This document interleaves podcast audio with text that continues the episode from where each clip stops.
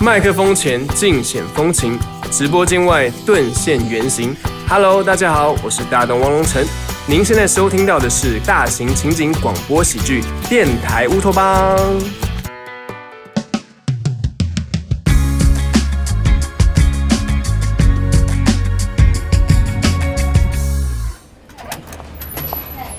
哎，成，回头我把微店的链接发给你。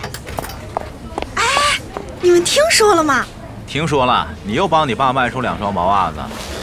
不是，这大热天的，你逼着我们一人买一双也就算了，你还跟其他部门那儿强买强卖，也不怕人家拉黑你？你支持一下中老年人创业怎么了？再说了，我爸这手艺多好啊，这毛袜子穿上冬天肯定不冻脚。谢谢了，我汗脚怕捂。哎，我可事先说好了，你爸要是再弄什么毛裤衩之类的，我可不买。我这细皮嫩肉的扎坏了怎么办呀？你当你是豌豆公主啊？让你打了半天岔，我都忘了我要说什么了。哎，跟你们说啊，侯宇被剧组退货了。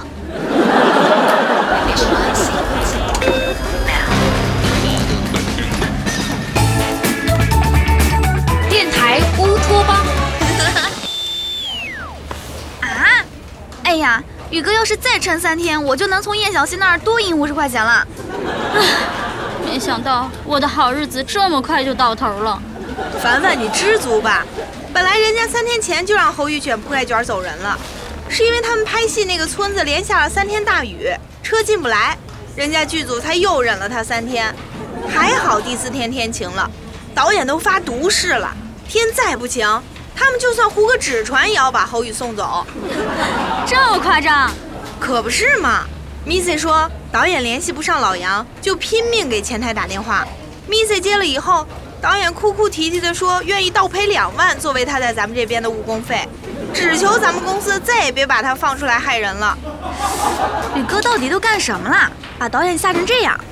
他一到地方就嫌人家那儿居住环境不卫生，挑三拣四，最后剧组没办法，借了村子里的卫生所给他住，每天到拍摄现场就强行给别人消毒，拍戏的时候不允许和他搭戏的演员跟他有肢体接触，说不进行细菌交换是他最后的倔强，把搭戏的女演员都弄哭了。这还不算，还一会儿怀疑感染了口蹄疫，一会儿怀疑感染了猪瘟，要么就说自己得禽流感了，非让剧组给他送县医院做全身检查。他倒没说自己感染鼠疫了。哟，说曹操，曹操就到。侯宇跟你求助啦？可不是嘛，让我下午去机场接他去，说自己现在体质太差，经不起出租车上的细菌交叉感染。虽然我车上的细菌也不少，可他的免疫系统已经熟悉我车上的细菌了，还能应付。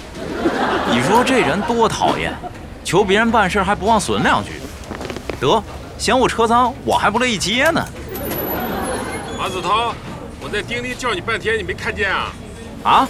哎呦，忘了看电脑了。过来，我有事交代你做。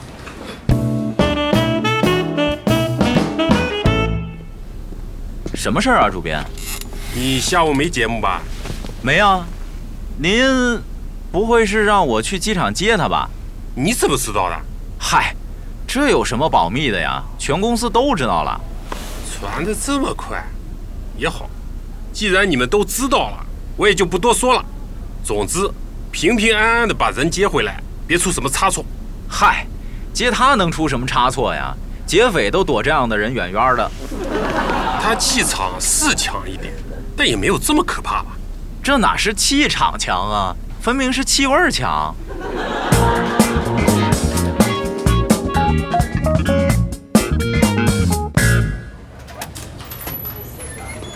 哎，马子超还没回来啊？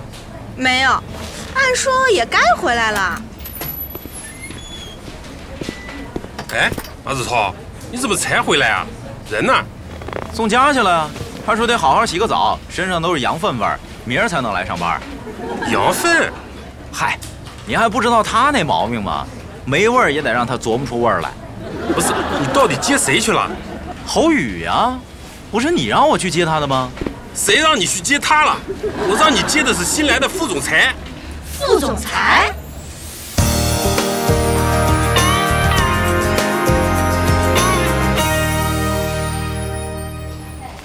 马子涛，你怎么做事的？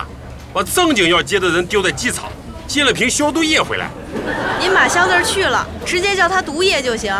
嗯，呃，我我不说了。您也没跟我说清楚啊！侯宇刚给我发完微信，您就把我叫过去了，我以为他找您给我施压呢。哎呀，真是气死我了！这么点小事都办不好，养你们干什么用？我费了好大力气挖过来的人，就被你这么晾在机场，现在估计都变成风干牛肉了。小姨夫，那个叫干尸。你添什么乱？没变干尸。杨总，我来报道了。一科，哎呀，你怎么自己拖着行李箱过来了？我正要让马子涛再跑上机场呢。没事儿，打车啊，很方便的。来来，我给你们介绍一下啊，这位就是我特地从上海请来的史一科，哈佛大学毕业的高材生。他除了担任咱们公司的副总裁，还兼任你们的节目部总监。以后你们要好好的配合一科的工作，知道吗？哎，你们倒是给个反应啊！欢迎欢迎，热烈欢迎！哎呀，好了好了，让你们给个反应，也没有让你们迎接干部下乡啊。行了，以后你们再慢慢认识。一科啊，你先来我办公室，我给你交代一下工作。好，正好呢，我也有很多计划想跟您交流一下。哎，对了，你就跟他们一样叫我主编就行了，别叫杨总了。啊，好，好，入乡随俗。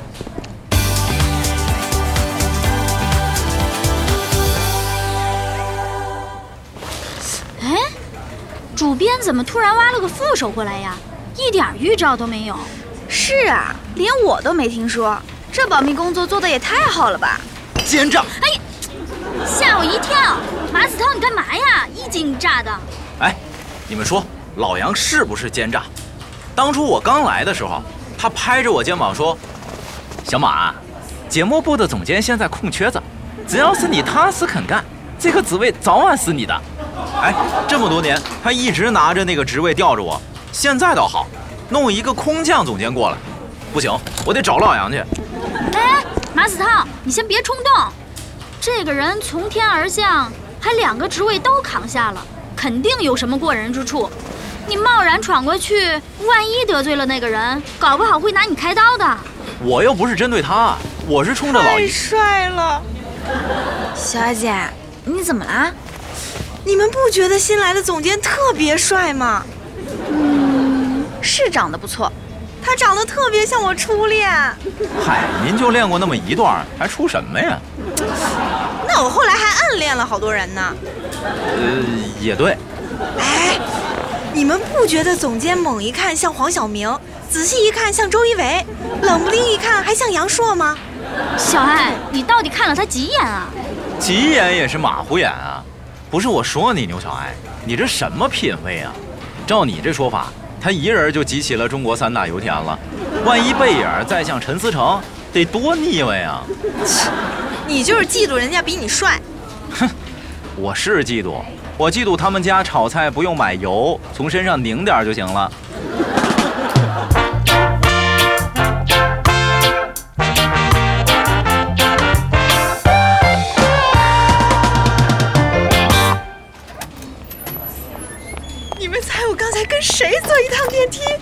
郝宇，我闻到消毒水的味道了。哎呀，不是他，他就跟年夜饭上的一道凉菜似的，不值一提。是石总。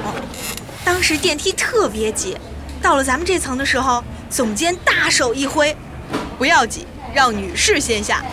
所有的男的都被拦到了电梯里，我们女生优雅地走出了电梯。后来呢？后来，后来电梯门就关上了，那帮男的没下来，直接奔十八楼了。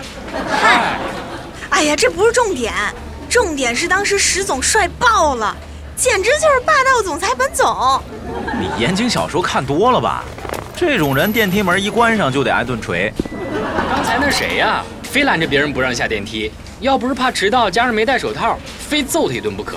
你看我说什么来着？宇哥，小点声，那是咱们新来的副总，也是咱们部门的总监。总监？老杨说那个职位给我留着的呀。啊？他也跟你说了？是啊。当时他说我还年轻，需要多锻炼，时机成熟了就可以担任总监的职务。这怎么突然变卦了？我算是看透老杨了，他就是把咱俩当拉磨的驴了，画了个饼挂在前面。咱俩这玩命干活，最后他把饼给别人了。哎，宇哥，这回咱俩得统一战线。